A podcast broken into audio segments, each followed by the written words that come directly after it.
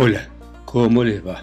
Esto es Lecturas de Santa María de los Buenos Aires, esta ciudad fortuita en este continente más fortuito aún.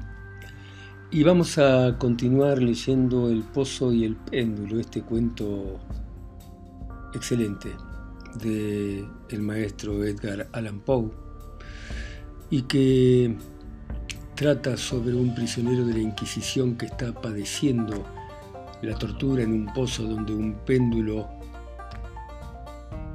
ha tratado de despedazarlo y con inteligencia él se ha salvado de esta muerte espantosa, pero pensando que la Inquisición es inteligente y que seguramente le espera una muerte peor. Y este relato sigue de esta manera. Me di cuenta de dónde venía el origen de la luz que iluminaba mi prisión. Provenía de una grieta que se extendía alrededor del calabozo en las bases y que de este modo parecía que estaban completamente separadas del suelo.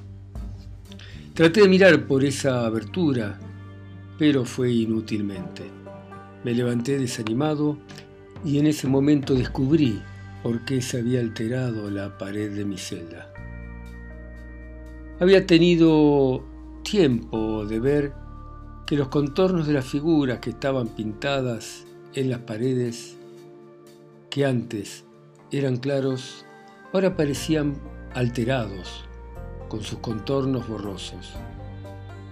Y acababan de tomar un intenso brillo que le daba a esas imágenes diabólicas un aspecto que hubiera hecho temblar de miedo a espíritus más firmes que los míos. Pupilas de demonio que me miraban de manera siniestra, me atacaban desde mil sitios diferentes donde yo antes no había sospechado que hubiera ninguna, y brillaban con un fuego en los ojos, aunque yo quería pensar que esto era imaginario. ¿Imaginario? Estaba completamente equivocado. Me bastaba respirar para sentir el vapor de hierro hirviendo y se extendía un calor espantoso en el calabozo. A cada momento yo veía reflejar con más profundidad los ojos de los demonios en mi espíritu agónico, y era un rojo oscuro que se extendía a través de las pinturas horribles de mi prisión.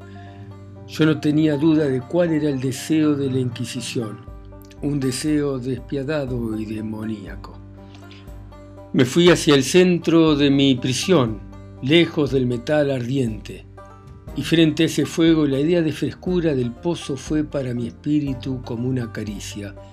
Me tiré sobre sus bordes mortales y miré hacia la oscuridad del fondo.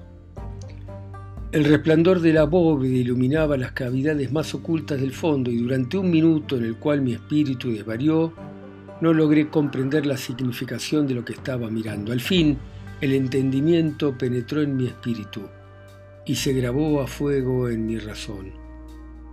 Una voz para hablar. Todos los horrores menos ese. Con un grito escondí mi cara entre las manos y lloré.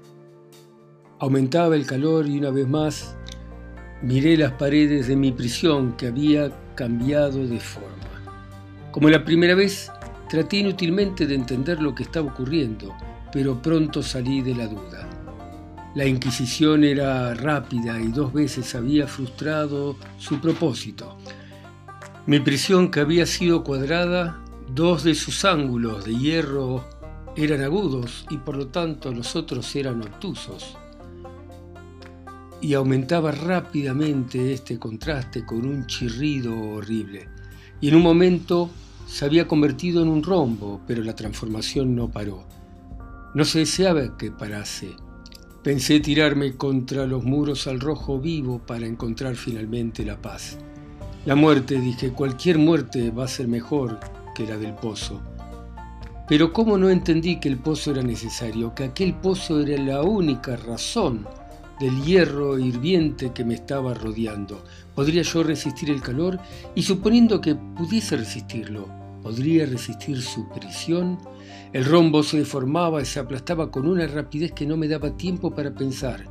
Su centro sobre la línea de anchura coincidía con el abismo abierto, entonces intenté retroceder, pero los muros al rojo vivo me empujaban con una fuerza que yo no podía detener.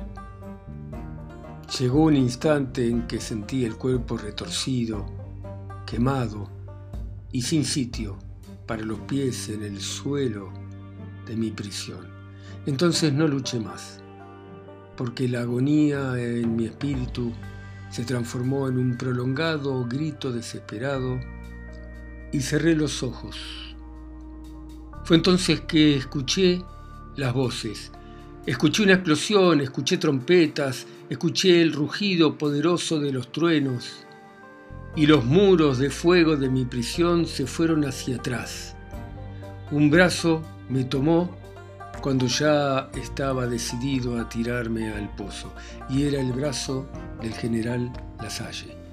Las tropas francesas finalmente habían conquistado Toledo y ahora la Inquisición iba a estar prisionera de sus enemigos.